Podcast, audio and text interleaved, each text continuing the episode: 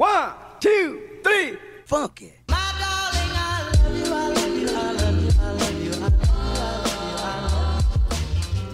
Hello, bienvenidos al podcast Metamorfosis.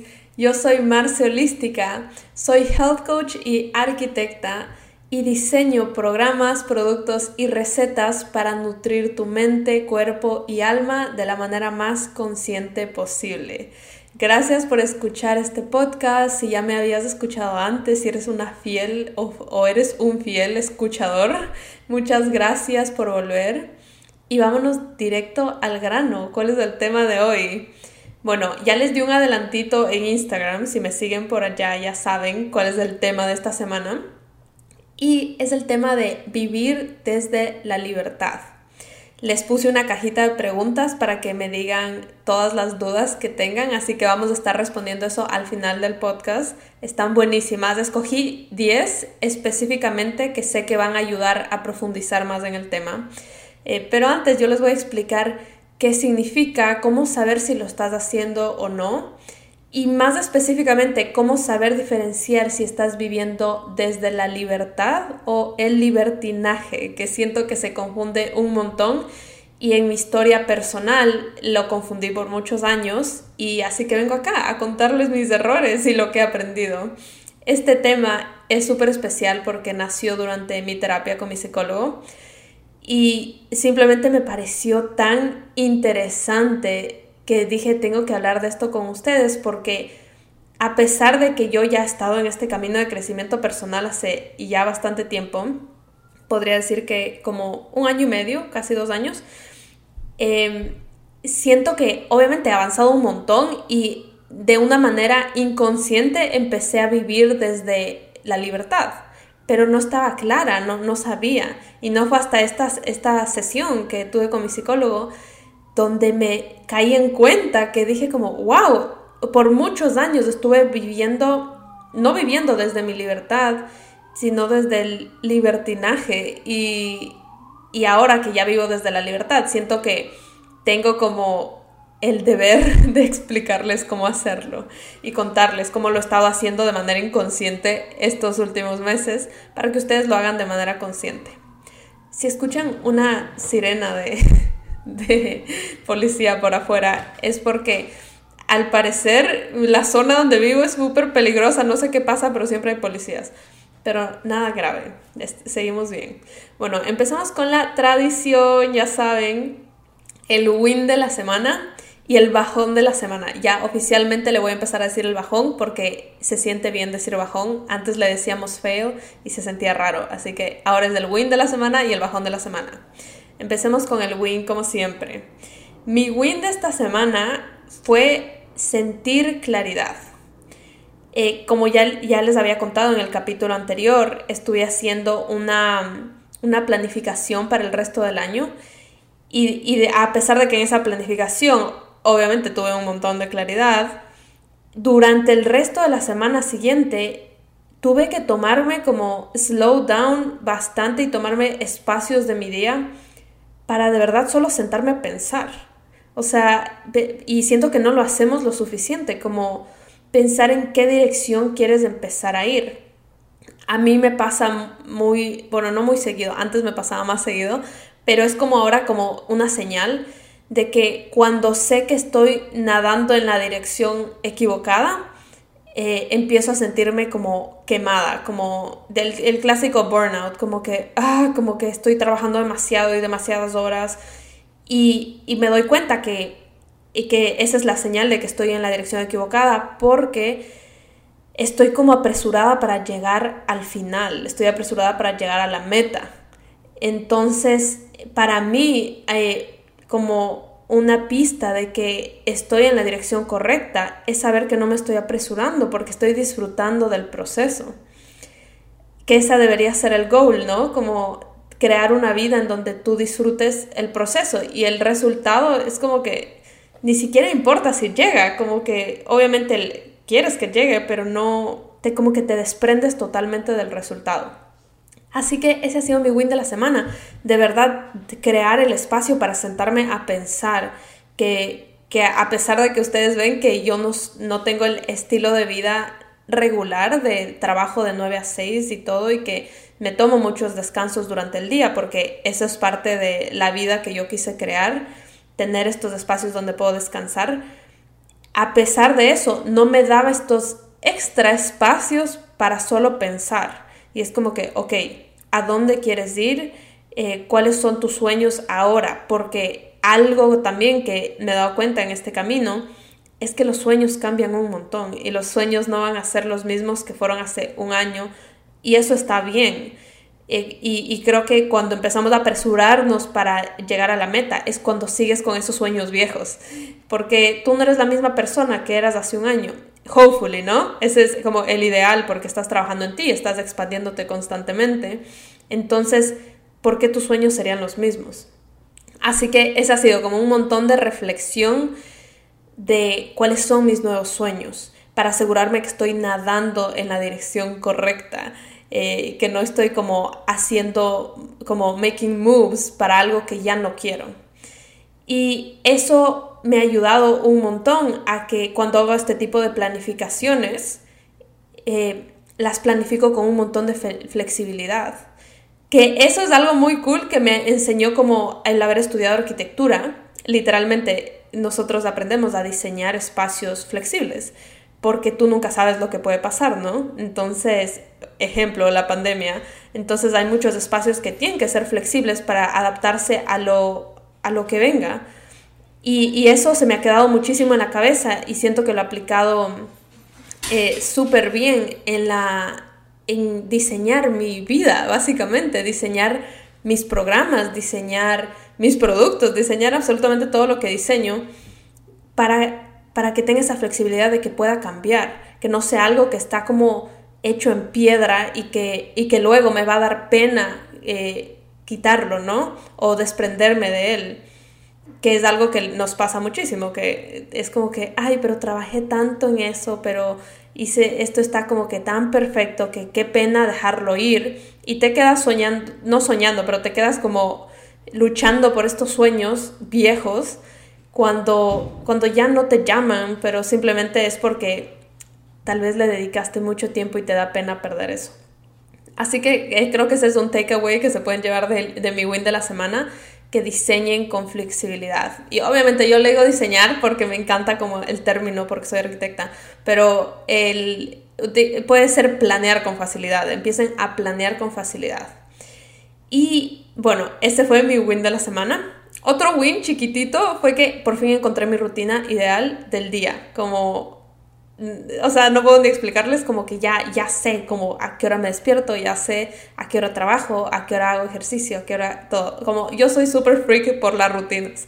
Así que encontrar mi rutina en este estilo de vida que no es como el típico, ha sido súper challenging y ya lo encontré y me siento feliz. Así que esos fueron mis wins. Ahora, el bajón de la semana. El bajón de la semana fue definitivamente el miedo.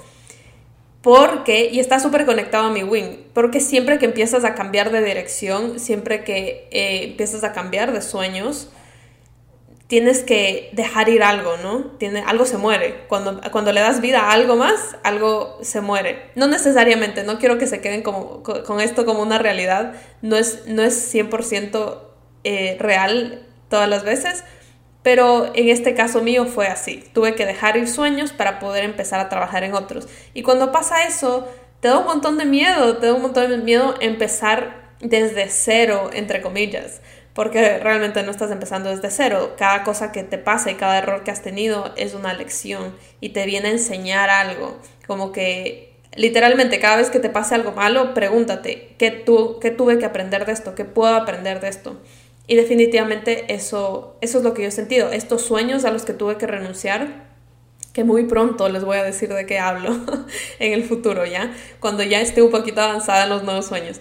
Pero estos sueños de los que tuve que renunciar eh, obviamente me enseñaron algo, me enseñaron a dónde no quiero ir y eso es lo más valioso del mundo. Algo, algo que a mí me pasaba mucho era que cada vez que quería irme en una nueva dirección, o sea, cada vez que renunciaba a algo y decía como, no, esto no es para mí, yo pensaba como que, ay, estoy perdida. Literalmente decía eso, estoy perdida.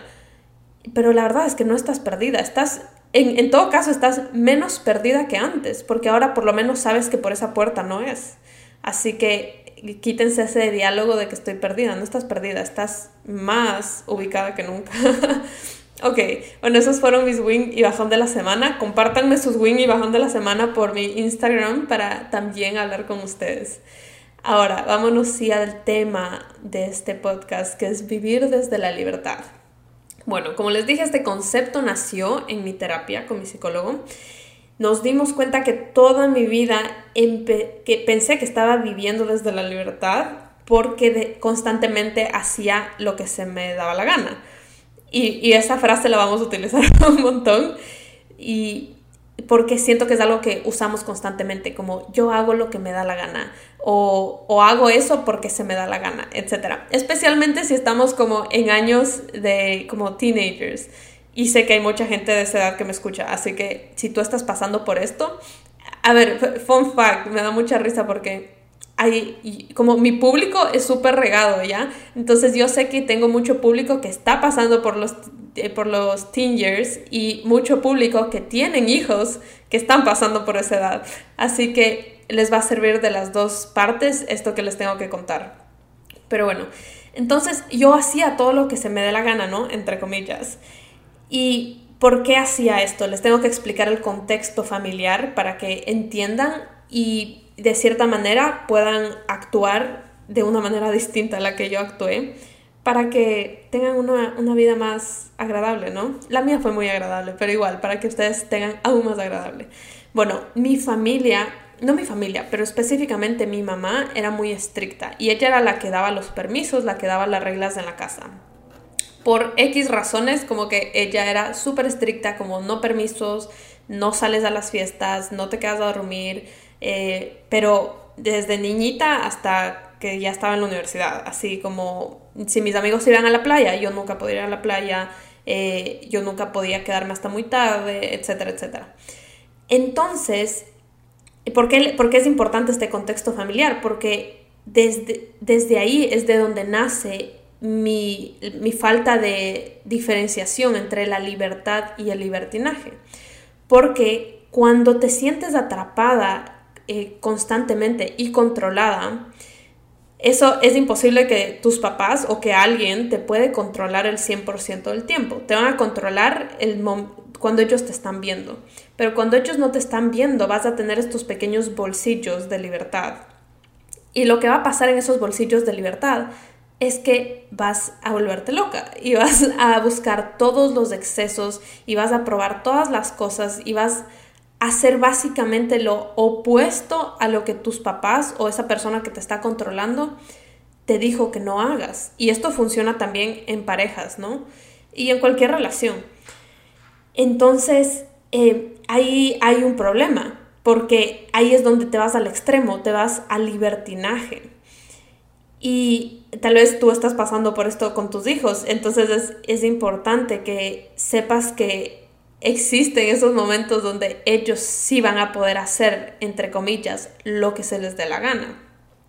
Pero ¿qué pasa aquí? Que esto fue lo que descubrimos con mi psicólogo, que realmente no estás haciendo lo que se te dé la gana, realmente no estás viviendo desde la libertad, porque en, en esos bolsillos de libertad que tienes, lo que estás haciendo es un espejo de lo que te dijeron que no hagas exactito, como que dado la vuelta. Entonces, al final del día, si te das cuenta, tampoco estás escogiendo, porque vivir desde la libertad es escoger lo que se siente más auténtico para ti y hacer exactamente lo opuesto que te dicen que no hagas. Tú no estás haciendo lo que es auténtico para ti, estás haciendo algo por demostrarle a esta persona que tú sí eres libre. Pero al final del día, esa persona está escogiendo lo que tú haces de manera indirecta, ¿no? Porque si te dice, ándate a la izquierda y tú te vas a ir a la derecha, es, igual te está escogiendo y tal vez tú te querías ir recto, tal vez tu, tu alma, tu, tu versión más auténtica se quería ir recto.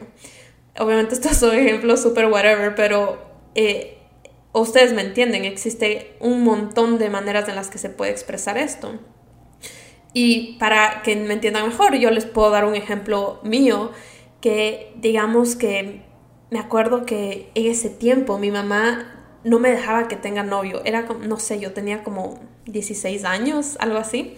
Y ella me decía como que no puedes tener novio y no solo no puedes tener novio, sino que cuidado ese novio vaya a tener tatuajes y cuidado vaya a tener piercings y cuidado vaya a ser como que estos chicos como súper así liberales, etc. Obviamente lo primero que hice fue conseguirme un novio que tiene tatuajes, que tiene piercings, que es súper alternativo, etc. Y fuimos noviecitos como por un mes o dos meses. Pero en ese momento yo pensaba que estaba siendo libre yo literal recuerdo decirle a mis amigas y como a todo el mundo como, no, yo hago esto porque yo quiero, como que yo hago lo que se me dé la gana, literal. Por eso es que estoy repitiendo tanto esta frase. Pero al final del día, ahora me doy cuenta que en verdad no, en verdad lo que quería hacer era probar un punto, quería probar que no tengo que hacer lo que tú me dices. Entonces, si tú estás pasando por este momento ahorita, y, by the way, no tienes que solo ser un teenager para estar pasando por esto, te puede pasar en cualquier momento. Eh, te puede pasar hasta con la alimentación, o sea, ya vamos a hablar más adelante de eso. Pero eh, el, el punto es que si tú estás haciendo exactamente lo opuesto a lo que deberías hacer, no estás viviendo desde la libertad, no, estás, no le estás siendo fiel a tu esencia, que básicamente eso es vivir desde la libertad, eso es tomar decisiones desde la libertad vivir de la manera más auténtica para ti. Y, y, bueno, y ahí hablando con mi psicólogo, yo le digo como, ok, pero como que fue mind blowing cuando entendí esto y, y, dije como, wow, o sea, todas estas decisiones que he estado tomando últimamente, las he estado tomando desde la libertad. Y, y yo le dije, pero hay momentos en los que yo tomo estas decisiones, que en este, en este momento yo no sabía si las tomaba desde la libertad o no. Yo simplemente decía, se sienten auténticas para mí. Es algo que ustedes me han escuchado decir hace mucho tiempo, como quiero ser auténtica, que tomo decisiones que son auténticas, etc. La palabra auténtica para mí es súper especial.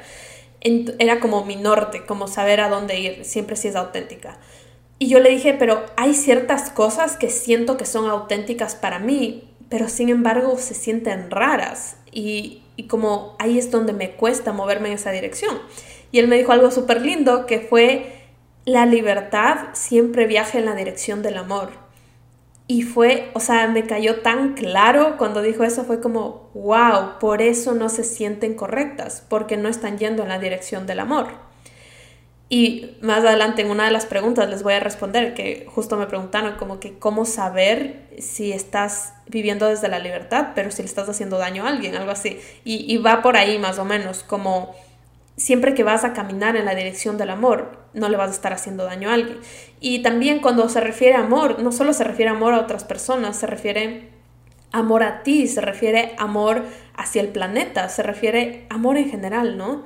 Eh, porque el las emociones como de miedo y opresión y manipulación, que normalmente son las emociones que están alrededor de controlar a alguien, ¿no? Esas emociones son súper fuertes y son como las, el camino fácil, es el más fácil de irte y él también es el más aprendido.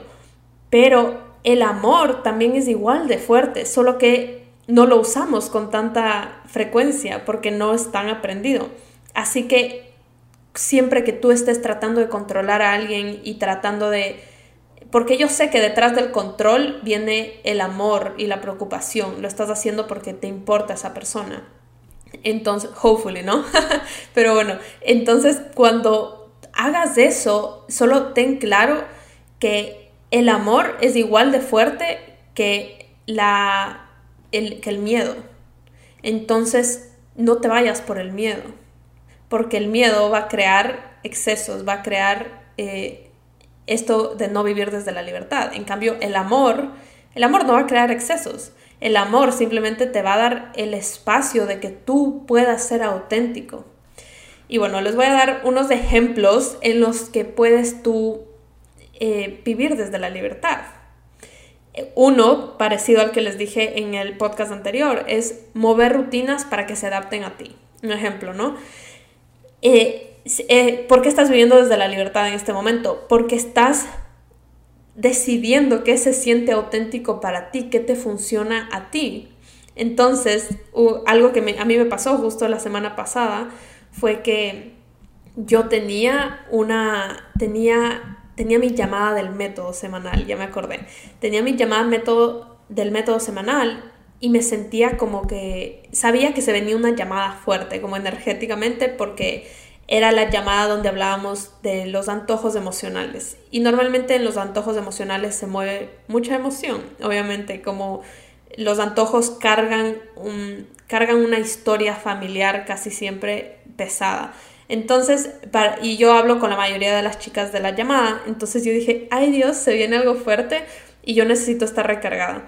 Así que normalmente yo pensaría como, no sé, en mi cabeza tenía una lista de las maneras como me puedo recargar, que las típicas que ves en, eh, como en este mundo de wellness, como eh, date un baño, no sé, como sal a caminar, etc. Que están súper bien, yo las utilizo un montón, pero dije, no, como necesito algo más. Y simplemente se me ocurrió como, voy a ir a la piscina. Para mí, ir a la piscina normalmente no es un momento de recargarse, normalmente lo tenía en mi cabeza como un momento de, más bien de descargarte, como que de ir a cansarte, probablemente de comer comida chatarra, también lo relacionaba con alcohol y también lo relacionaba con que tiene que ser el fin de semana y, tiene que ser por una ocasión de una fiesta, etc. Así que dije como que no, ¿por qué, ¿por qué yo tengo que seguir esas rutinas? Yo voy a vivir desde mi libertad y voy a irme a la piscina a hacer lo que yo, o sea, hacer algo que me recargue. Y me llevé mi fruta y me llevé mi libro y chileé un buen rato y me quedé un buen rato solo como callada viendo al cielo que son esos momentos que les dije donde estaba solo pensando. Y, e, en este caso, por ejemplo, no, no es que nadie me dijo que no puedo ir a la piscina, etc. E, era yo misma, porque a veces tú misma creas estas cajas en las que tienes que meterte. Así que yo misma me salí de mi caja, yo misma actué desde la libertad de que no me estaba permitiendo tener. Así que esa es una súper buena. Otra es aceptar críticas con una sonrisa. Las obviamente, siempre y cuando no sean groseras. Las críticas son algo tan, tan, no sé, ah, no sé ni cómo explicarlo, pero por mucho tiempo yo las vi como algo negativo. Pero ahora simplemente que estoy ya con este concepto de la libertad y que en verdad todos somos libres de hacer y pensar lo que queramos, que yo ya lo sabía, ya lo, ya lo trataba de aplicar, pero siempre que eran críticas, ahí sí no lo aplicaba. Lo aplicaba cuando me convenía. Cuando venían las críticas era como que, no, esta persona, que cómo va a pensar eso, eh, o cómo no le va a haber gustado esto mío, y más bien, ¿qué, qué, tiene de malo esto mío? ¿Será que tengo que moverlo? ¿Será que tengo que transformarlo? ¿O será que yo tengo que cambiar? Bueno, esto eh, durante tal vez los últimos ocho meses he trabajado un montón en esto porque he crecido mucho en redes sociales y junto con eso vienen un montón de críticas. Entonces, simplemente aceptar, aceptar que estas críticas que te está dando la gente, yo sé que muchas son hate, pero muchas no son hate, muchas simplemente es alguien eh, eh, expresándote su opinión. Y tú tienes que, desde un lugar de vivir desde la libertad, tienes que aceptarlas y cuando digo aceptarlas, no es como aceptarlas como tu realidad, solo aceptarlas como que existen y como que esa persona es libre de tener la decisión de no gustarle tus cosas o no gustarle tú eh, o no aprobar algo tuyo y simplemente decirle como, ok, lo acepto. Entonces eso es algo que estoy practicando últimamente con los haters que me llegan, eh, que gracias a Dios no son muchos pero cuando me llegan a típico, ¿no? Que uno se enfoca solo en lo negativo, como puedo tener 100 comentarios bonitos y luego me comenta alguien algo feo y obviamente me enfoco en eso, que es algo malísimo, estoy trabajando en eso. Pero ahora trabajo en, ahora que digo, ahora lo respondo con una sonrisa, una a veces no respondo, pero yo misma sonrío a cada con mi celular y digo como que, mm, ok, qué, qué buen punto de vista, como es su punto de vista, no es mi punto de vista, pero ok, qué válido, es súper válido y ya, and move on. Ok, eh, el siguiente ejemplo y luego pasamos con el QA. El siguiente ejemplo es la alimentación intuitiva. Eso es algo que si no han escuchado antes, yo lo aplico y, y así es como yo me alimento intuitivamente, que básicamente es perder todas las reglas de lo que es la comida, perder la regla de lo que es un desayuno, a qué hora tienes que desayunar, cuánta cantidad tienes que desayunar, si es que el postre viene antes o después, un millón de cosas, ¿no? Todas las reglas olvidadas y simplemente reconectar con tu cuerpo y escuchar qué, necesita tu cuerpo y alimentarlo en base a eso. Así que esa, eh, esa es una de las decisiones que tomé desde la libertad hace mucho tiempo, hace ya varios meses, sin darme cuenta pero es una súper, súper, súper poderosa porque la estás como ejercitando todos los días. Cada vez que tengo que comer, estoy ejercitando vivir desde la libertad. Porque dejo de seguir las reglas que me dijo la sociedad, que me dijo alguien que yo tengo que seguir. Y más bien solo en lugar de ver afuera y buscar esa respuesta, que muchas veces se refleja como hacer dieta o como simplemente comer el almuerzo, eh, que digo, el desayuno, el almuerzo y la, y la cena a la hora que te dijeron y ya. O acabarte todo lo que tienes dentro de tu plato porque está dentro de tu plato, sin importar cuánta hambre tienes. Todas esas cosas eh, indirectamente te están haciendo no vivir desde la libertad. Entonces, escoger lo que tú quieres y, y no ver afuera y ver para adentro, eso te hace practicar tu libertad todos los días. Y bueno, entonces, obviamente hay muchos ejemplos y muchos de ellos se van a desarrollar aquí con las preguntas que tengo, pero si tienen dudas pueden siempre escribirme a Instagram. Pero básicamente ya, ya entienden cómo, cómo va el flow esto de vivir desde la libertad. La libertad es ser auténtica, escucharte a ti, ver para adentro. El libertinaje es ver para afuera. Y libertinaje yo antes solo lo conectaba con ah, libertinaje, como, como perdición se dice, no sé, como, ajá, como fiesta, excesos, etc. No, ahora no estoy segura si, si así se dice, pero yo lo defino libertinaje como cualquier cosa que lo estás haciendo sin verte a ti, como estás haciéndolo por probarle a alguien más o por seguir las reglas de alguien más. Para mí eso es libertinaje desde ahora en adelante. Ok, vámonos con el QA. La primera, by the way, escribí estas preguntas como que súper rápido, así como sin pensarlas, porque no quería pensar en las respuestas. Así que las respuestas van a ser como súper directas, súper así de mi alma. Así que disculpen si digo alguna tontera. Pero bueno, o si me quedo pensando un rato. Ok, primera, ¿cómo sabes si estás actuando desde la libertad? Bueno, eh, lo que les dije antes, definitivamente, cuando se siente auténtico, cuando se siente auténtico para ti y que cuando no lo estás haciendo por probarle a alguien externo a ti o a algo externo a ti. Y me van a preguntar cómo se siente auténtico, cómo sabes que algo es auténtico. Y esto ya tiene como un trabajo un poquito más profundo, pero para saber cuando algo se siente auténtico, tienes que hacer un trabajo profundo de autoconocimiento así súper crudo, súper real, como que quién eres, qué te gusta, como de verdad, como que qué te encanta hacer en la vida. Si borras todos los factores, si borras el dinero, si borras tu familia, si borras tus relaciones, si borras todo, solo existes tú en el mundo, ¿qué harías? Como que, ¿qué te gusta? ¿Qué, qué, qué te, qué te prende el alma en fuego? Eso es algo que yo literal lo tengo hasta escrito en mi website porque es tan, así es como yo encuentro mi autenticidad, como qué me prende el alma en fuego y, y cuando ya lo tienes en tu cabeza y lo estás pensando constantemente, cuando estás caminando por la calle, cuando estás viendo una película, lo vas a ver, lo vas a ver y vas a decir, ¡Ah! eso me prendió el alma en fuego, como que necesito eso en mi vida. Y cuando, cuando estés haciendo este ejercicio, porque es un ejercicio que nunca acaba, ¿no? Yo siempre que camino por la calle estoy pensando, como veo algo y me llega la señal, como que, uy, eh, quiero eso en mi vida.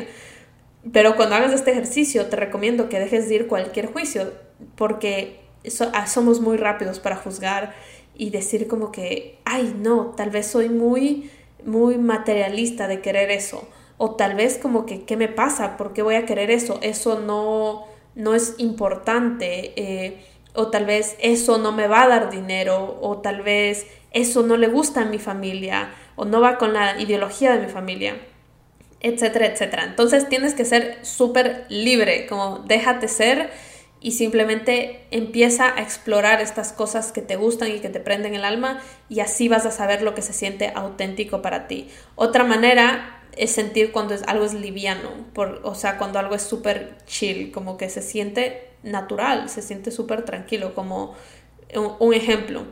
Eh, digamos, ¿no? Que si tú eres introvertido y te ponen a hablar en público, tal, y eso probablemente lo puedes hacer, pero no se siente liviano, se siente como que, como que, cuando se acaba, por favor, estás contando los minutos para que se acabe.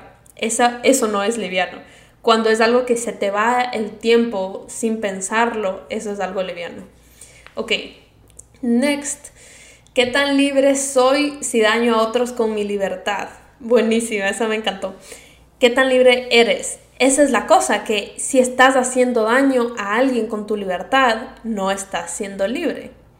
Eh, porque, como ya les dije, la libertad viaja en la dirección del amor. Entonces, hacerle daño a alguien no está en las líneas del amor. Eh, y, y también, entonces ahí es como tienes que pensar, ¿estoy siendo libre o estoy teniendo libertinaje? Y otra, otro factor que puede entrar aquí es que tienes que pensar como que a, quién le estás haciendo daño y como si de verdad le estás haciendo daño. Porque esto también se puede entender en el contexto de que tal vez tú estás haciendo algo que se siente auténtico para ti, pero a tu novio, por ejemplo, le estás haciendo daño porque a, él, él, no le gusta. Y tú estás cumpliendo unos sueños que tal vez no son los sueños de él y, y a él no le gusta y te dice me estás haciendo daño. Y ahí esa es otra historia, ¿no? Ahí tú no le estás haciendo daño, o sea, cuando, cuando se refiere a la dirección del amor, mucho de ese amor es del amor hacia ti.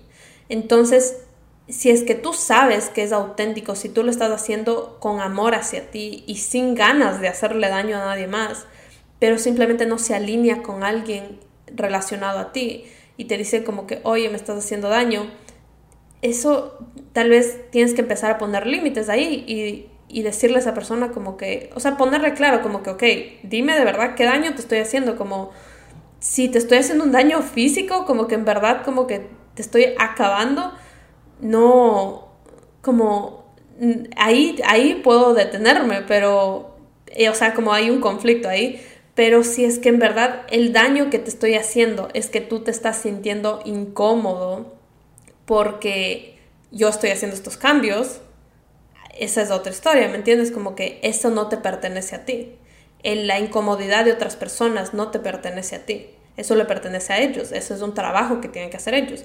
Y aquí les puedo contar una historia que me pasó a mí eh, con una amiga que yo tenía que el momento en el que yo empecé todo este, este camino de crecimiento personal y empecé a descubrirme y empecé a sentirme auténtica y empecé como a amarme tal y como soy, uno de mis mayores cambios fue cortarme el pelo.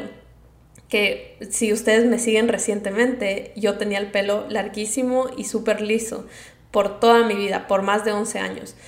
Y, en este momento solo fue un día como que me corté el pelo y regresé a mis rizos naturales. Y fue como, e, era mucho, era, eh, fue una decisión más allá de que, ay, me voy a ver bonita o no, como me, me queda mejor o no fue una decisión de que yo ya había cambiado por dentro y sentía que por fuera no estaba en concordancia con todo el cambio que tenía por dentro. Y este era como ese último paso que yo tenía que dar para aceptarme a mi 100%.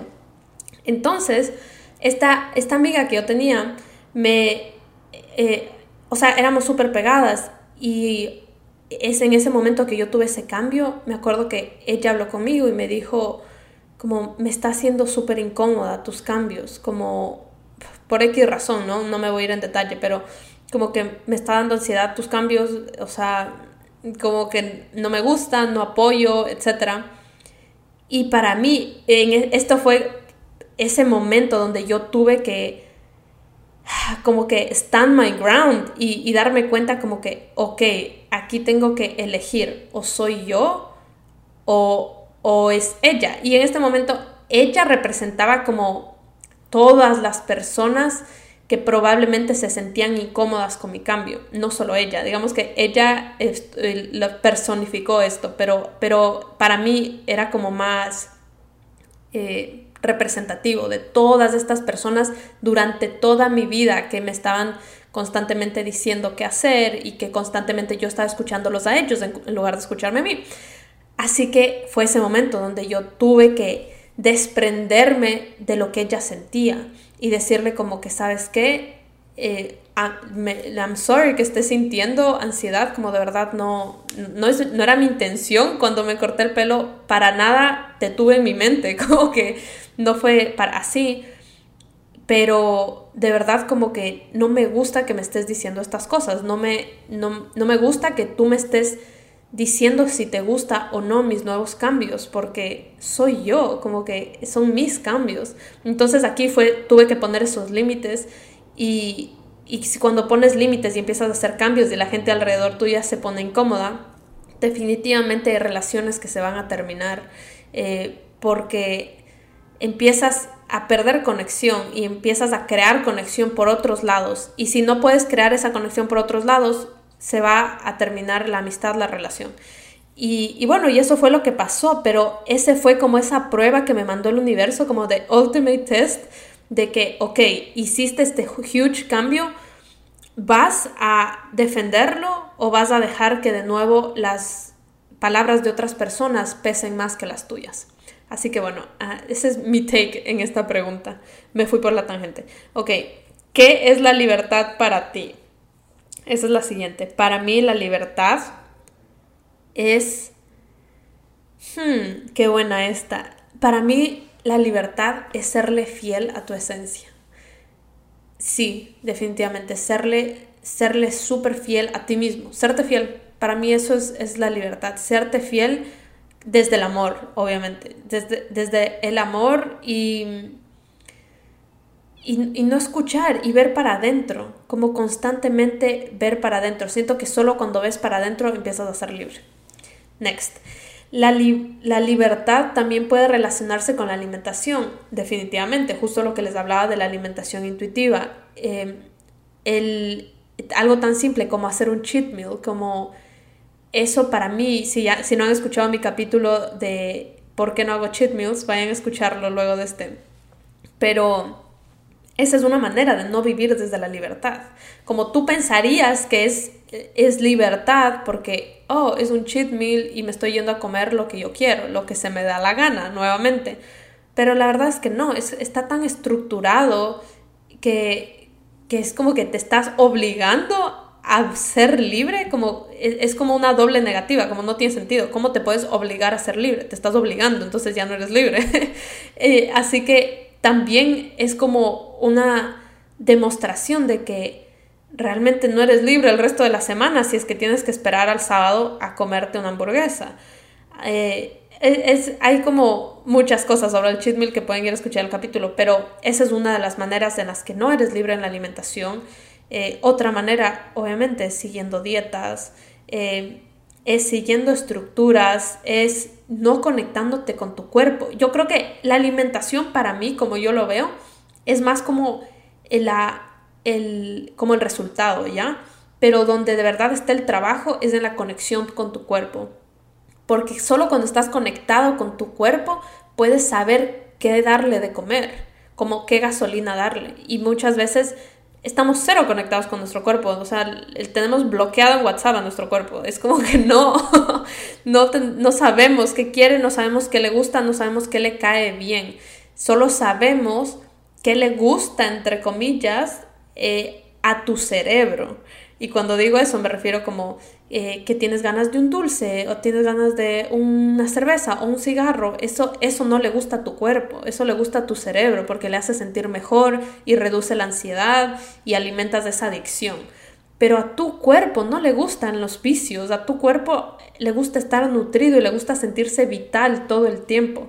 Así que no, esa es otra cosa con el cheat es como que a tu cuerpo no le gusta comerse luego una hamburguesa que le tapa las arterias con una Coca-Cola todos los viernes. No, eso te gusta a ti porque tú crees que estás siendo libre porque estás en una dieta restrictiva el resto de la semana. Pero tu cuerpo, tu cuerpo se va a sentir libre cuando se sienta al 100%, cuando siempre esté nutrido. Así que definitivamente en la alimentación se puede aplicar la libertad. Next, ¿en qué momento deja de ser, la libertad sana? Eh, creo que cuando empieza a, hacerse el efecto que les conté del espejo, definitivamente ahí ya no es sano, porque primero no es libertad y segundo, siento que siempre que haces lo opuesto que alguien te dice, probablemente te estás haciendo daño. Como en mi caso, cuando yo hacía lo opuesto que mi mamá me decía, como eh, no, no, salgas hasta tarde, no tengas novio, no, no tomes, no fumes, no, nada de eso. Como que mi mamá me cuidó tanto para que yo no tome en exceso, para que yo no fume. Eh, y terminé haciéndolo todo. O sea, terminé haciendo todo lo que ella me dijo que no haga. Y ahora, como looking back, tal vez yo no quería hacer todo eso. En verdad, no, no tal vez. Yo sé que yo no quería hacer todo eso. Yo no quería probar todas las cosas que probé. Pero hacía exactamente lo opuesto que ella me, decía, porque yo quería demostrarle a ella como, ah, tú no me puedes decir qué hacer. Así que, en verdad, ahí fue cuando ya no es sano. Cuando empiezas a hacer ese espejo y te empiezas a ir a los extremos, no, no es sano. Aparte, hacer algo que no se alinea con tu esencia y con tu autenticidad tampoco es sano mentalmente, como para, para tu salud mental es súper feo porque estás siguiendo la, la, vida de otras personas y las reglas de otras personas y no las tuyas. Ok, siguiente. ¿Cómo darse cuenta que no eres realmente libre? Hmm. Están buenas estas preguntas. Me dejan así como que, oh, ¿qué digo? ¿Cómo darse cuenta que no eres realmente libre? Em, creo que cuando no eres feliz, voy a lanzar esto, no sé si, no, no, no sé 100% si esto es, aplica a todo el mundo, pero para mí es cuando no soy feliz como les dije al inicio, como cuando empiezo a nadar en la dirección que no es, se, siente clarito, como me empiezo a estresar, empiezo a trabajar sin parar, eh, empiezo como a, acelerarme y, y de verdad no soy feliz. En cambio, porque esta es la típica frase que han escuchado en todas partes, como la felicidad no es el... ¿Cómo es? La felicidad no es el bueno, ah, es que la escuché en inglés, por eso es que no podía. Bueno, como happiness is not the destination, it's the journey. Entonces, es, exactamente lo mismo, como cuando, piensas que, el destination, como la meta, es la felicidad, es donde, donde de verdad te vas a sentir libre, como voy a hacer esto hasta sentirme libre, no estás mal. Ahí es cuando no estás siendo libre. Definitivamente no estás siendo libre. Cuando, cuando, eres, cuando estás siendo libre es cuando estás en este momento, como puedes sentir libre en este momento. Y aquí en verdad no hay excusas, no, no es como que, ah, bueno, un ejemplo, como mis papás no me dejan salir y no soy libre. Y, pero es que la libertad va más allá de eso. La, la libertad es que en los momentos en los que tú sí tienes ese momento de, decidir, em, ahí eh, puedes ser libre. Porque tu circunstancia no define qué tan libre eres. Porque hay gente que está en circunstancias súper eh, super fuertes, súper opresivas. Eh, o gente que está en circunstancias supuestamente muy libres. Pero donde de verdad se siente qué tan libre eres, es en tu esencia, es como el momento que tomas tú una decisión. Así sea que solo te dejan tomar una decisión al día, que esa decisión sea auténtica, ahí eres libre. Entonces, en mi caso, digamos, cuando yo salía de vez en cuando y, me ofrecían un trago y yo tenía, no sé, 17 años o 16 años, era menor de edad, es si yo hubiese dicho como que sí, eh, eh, no, no gracias, en verdad no quiero, ahí hubiese sido libre. Esa es la verdadera libertad. Pero al decir yo como que, ah, bueno, déjame probar, porque en el fondo había muchas, muchas cosas que trabajar, como que, ah, que mi mamá me dice que no tome, así que ahora yo quiero tomar, etc. Aparte quiero ser parte del grupo, veo que todo el mundo está tomando. Es como todo está afuera de mí, todas las razones están fuera de mí. Eso, eso no fue ser libre. Y tú pensarías que, que yo, obviamente en ese, en ese momento yo pensaba que era súper libre, estoy tomando y soy menor de edad, pero no, no era nada libre, me estaba dejando llevar por todos estos factores alrededor de mí. Eh, tal vez si, si, yo hubiese escuchado a mi cuerpo en ese momento, que yo tenía gastritis y que realmente tomar alcohol me hacía súper mal y me hacía sentir súper mal al siguiente día, y en verdad era, era feo, como yo no lo sabía controlar, era, lo hacía de una manera muy fea. Si, eh, si yo hubiese escuchado a mi cuerpo, hubiese dicho que no, hubiese dicho, sabes qué, no gracias, no me hace sentir bien. No, no gracias, no, tal vez a ti te sienta bien, pero a mí no. Entonces, definitivamente no, no fui libre en ese momento. Y si tú estás escuchando esto y eres menor de edad y estás pensando en todo esto, quiero que aprendas por mi, por mi experiencia, como de verdad no te dejes llevar por lo que está haciendo el resto de gente alrededor tuyo no te dejes llevar por lo que quieres demostrarle a tus papás. Eh, escúchate a ti, escucha a tu cuerpo, eso te hace sentir bien. Yo sé que es inevitable que tal vez una vez lo pruebes, porque tienes que probarlo para saber si te gusta o no, pero, eh, pero si ya, digamos que ya lo hiciste y sabes que te cae malísimo y sabes que simplemente no es para ti, no lo sigas haciendo, nadie te va a juzgar, a nadie de, de verdad, a nadie le importa tanto tu vida. es, la realidad, como que no, nadie va a decir como, oh, wow, no, no acepto un trago, como que ya no puedo ser amigo de esta persona. Nadie va a decir eso, nadie te va a juzgar, tranquilo, como tú puedes decir que no. Y no tienes que explicarte, solo puedes decir que no y punto. Ok, en una semana me voy a vivir sola. Me gusta la fiesta y tengo miedo de confundir libertad con libertinaje. ¡Uh! ¡Qué linda! Estaba full con el, con el tema del capítulo. Bueno, de nuevo, creo que, creo que esto simplemente se repite lo que estaba diciendo antes, como aprende a ser auténtica para ti, no te dejes guiar por lo de la gente.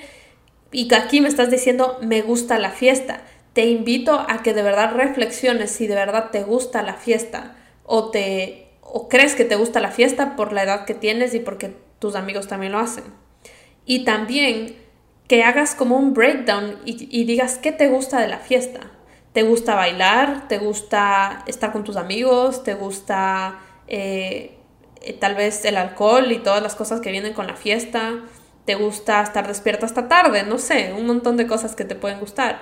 Como aprende a, no tomar todo como una verdad, como que, ok, como lo que yo hice con la piscina, como que no porque tú relacionas fiesta con estas tres cosas, siempre tienes que hacer las tres cosas. Tú defines cómo, cómo llevar la fiesta, de verdad. Como si, si tú sientes que te gusta pasar con tus amigos y te gusta bailar, pero no te gustan los excesos, tú puedes salir a bailar y estar con tus amigos y no, y no tener excesos. O tal vez te gustan eh, solo bailar y, y, haces, solo te vas a bailar sola, ¿me entiendes? Es como, hay, obviamente con, con mucho cuidado. Yo aquí dando consejos, ándate a bailar sola. no, no, no hagas eso. Bueno, anda con una amiga, no sé. Pero, en fin, el, el punto es que este es un momento crucial de tu vida donde te estás yendo a vivir sola y donde vas a definir quién eres. Así que asegúrate de ser fiel a tu identidad, a tu esencia y no a la de otras personas. Siguiente. ¿Cómo defender mi libertad frente a mi familia y amigos? ¿Cómo hacer cuando no te permiten por ideologías? Buenísima. Buenísima esta pregunta.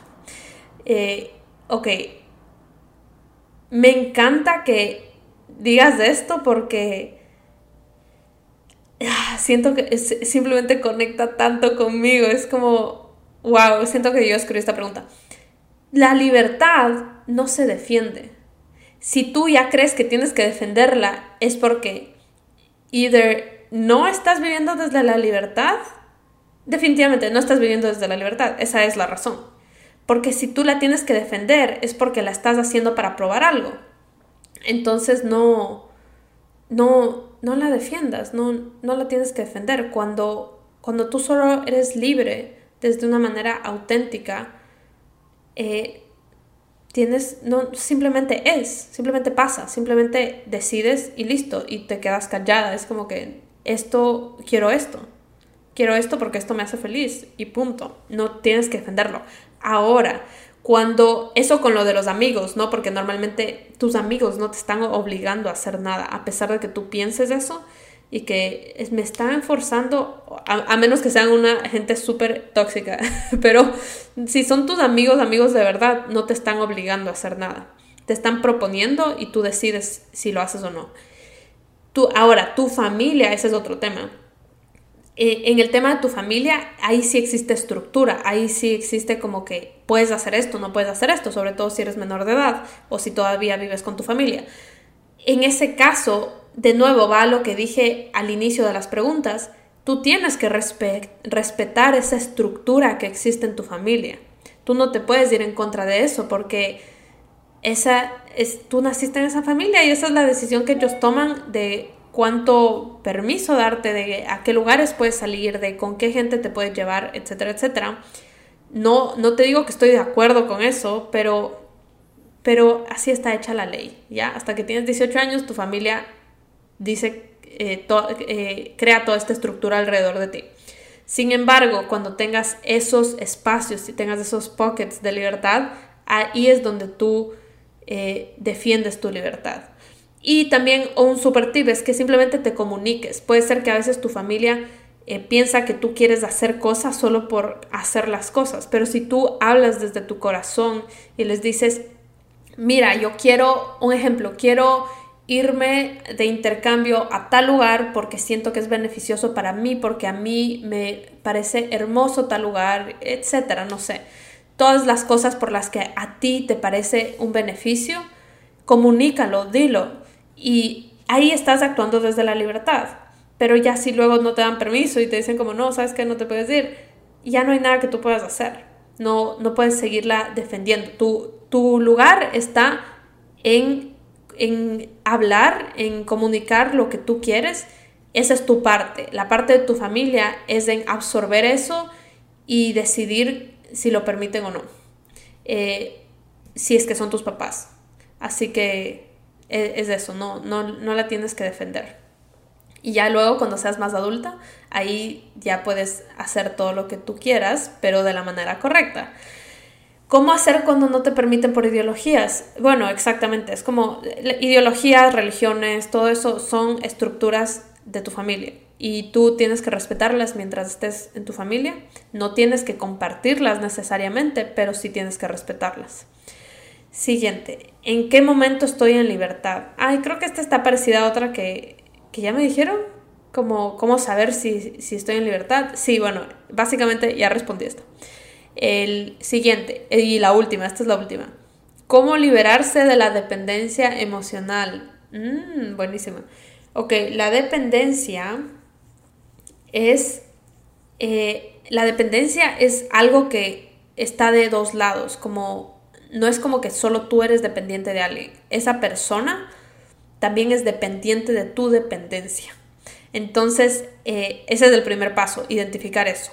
Como no, no, solo existe un dependiente. Entonces, como, ¿qué, qué papel estás jugando tú en esto? Eh, ¿Qué te pertenece a ti y qué le pertenece a esa otra persona? Una vez que ya tienes súper claro esto, es más fácil empezar a cortar ese, ese hilo, ese cordón umbilical, que casi siempre le dicen así los psicólogos, no sé. Porque es como la típica que te conectas con tu mamá, ¿no?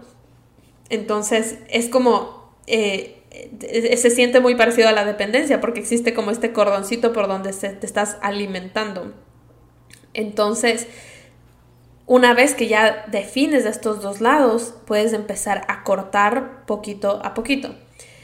Y la dependencia emocional, yo creo, obviamente no hablo desde mi experiencia, by the way, todo lo que digo hablo mi desde mi experiencia. Yo tengo literal un miedo de que alguien venga y me diga como, no, tú me dijiste esto en tu podcast y yo hice X cosa y ahora ya no tengo ni familia, ni novio, ni amigos. como por favor, tomen todo desde con, no sé ni cómo se dice, como with a grain of salt, no, no como una regla, es mi experiencia y ustedes adaptenlo ustedes. Bueno, en mi experiencia, la dependencia emocional también se presenta en el mundo físico, aunque tú no creas. Entonces, el primer paso es cortar esas cosas físicas. Entonces, eh, un ejemplo, eh, la dependencia emocional que yo tenía con mi mamá, que yo creo que todo el mundo tiene dependencia con sus papás, ¿no? Entonces, yo con mi mamá tenía dependencia y cuando me vine a vivir sola, hice un trabajo súper profundo para cómo desconectarme. Eh, desconectarme de una manera linda, ¿no? No es que ya no voy a hablar con mi mamá, pero que simplemente nuestra conexión es, exista por otro lado. Así que eh, el primer paso fue cortar estos, estas conexiones eh, físicas, como del mundo físico. Así que un ejemplo, como en ese momento ya mi mamá mi mamá me mantenía cuando yo vivía en mi casa, en la casa de ella, pero ya cuando vivía sola, todas esas cosas empiezan a cortarse, como que ya te dejan de dar la mesada, te dejan de, no sé, de pagar la comida, etc. Pero me acuerdo que mi mamá todavía me pagaba el... algo me pagaba. Ah, me pagaba zompas, como la cosita que pones en el carro para pagar el peaje cuando vas por la autopista.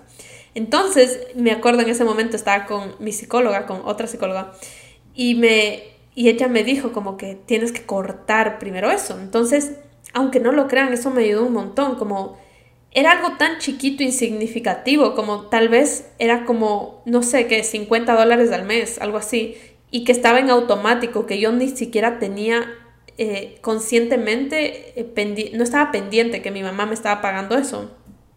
Pero energéticamente ahí todavía existía esa dependencia. Entonces la corté y, simplemente cambié la tarjeta de crédito, la empecé a pagar yo y, aunque no, aunque parezca como eh, chiste, de verdad, se ayudó un montón, como cortar todos estos pequeños hilitos que habían en el mundo físico.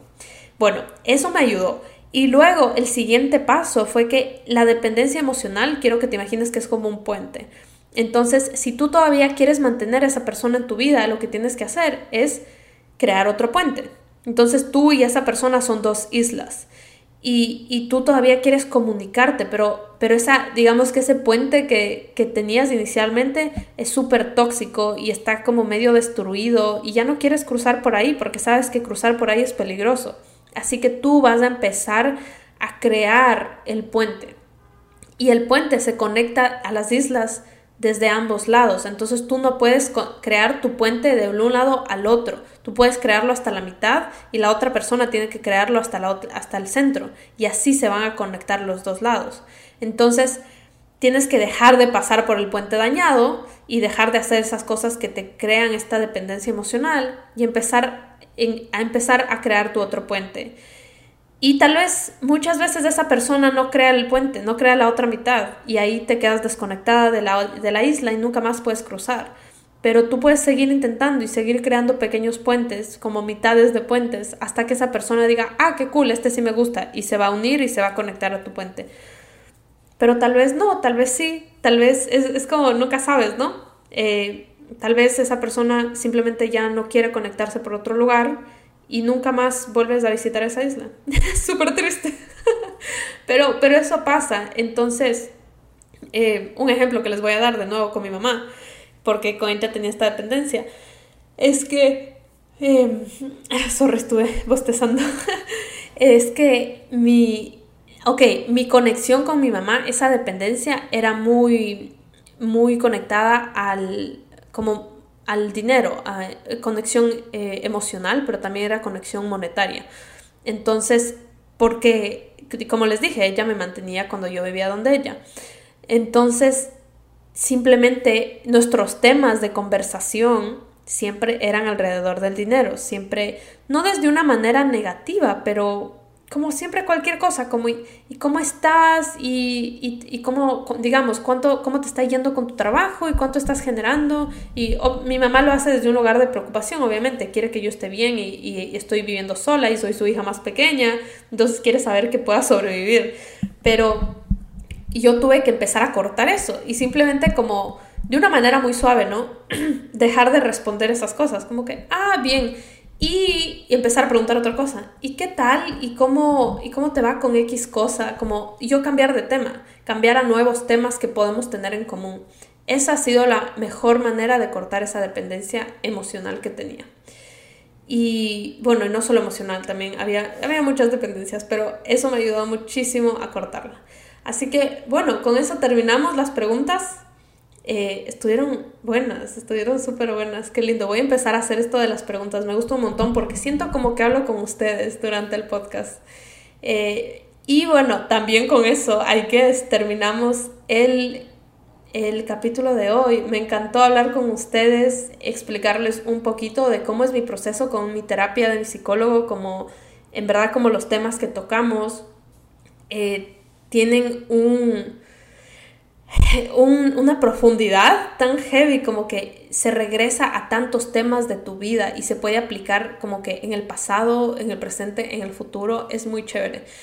Y también con esto, como para terminar on a good note, quiero decirles que si han estado dudando o pensando en ir al psicólogo, estoy pensando en hacer un capítulo alrededor de cómo escoger un psicólogo que se alinee contigo, si es que de verdad necesitas ir, ir o no. Pero tal vez esta es tu señal de que lo pienses y que tal vez empieces a averiguar y antes de hacer el capítulo, como mi, consejo sería que veas al psicólogo, como le quites este estigma a, ver, a ver al psicólogo. Para mí los días que veo a mi psicólogo son mis días más felices, como de verdad me divierto tanto porque aprendo tanto sobre mí y sobre cómo está formada mi identidad y eso me ayuda a ser una mejor persona. Entonces, quiero que veas al psicólogo como como irte hacer, como hacer el mantenimiento del carro, como que tú, como el cambio del aceite, ¿no? Tú no esperas a que el carro esté botado en la mitad de la, de la autopista para que recién llames al mecánico y empieces a cambiar el aceite. Ir al psicólogo es cambiar el aceite de tu carro, es, es hacerte el mantenimiento a ti mismo. Obviamente si ya estás botado en la mitad de la autopista, eh, ándate urgente, pero, pero la idea es que no pase eso, la idea es que no solo hagas el mantenimiento, sino que estés constantemente creciendo y convirtiéndote en una mejor persona. Yo lo veo hacia el psicólogo, para mí es la mejor inversión que hago todos los meses. Así que bueno, gracias por escuchar, los quiero un montón, les mando un beso gigante, que tengan una linda resto de la semana porque esto es miércoles. En mi cabeza, hoy, hoy, es, hoy es martes, pero esto se sube el miércoles. Así que que tengan el resto de su semana súper linda. Les mando un beso gigante. Bye.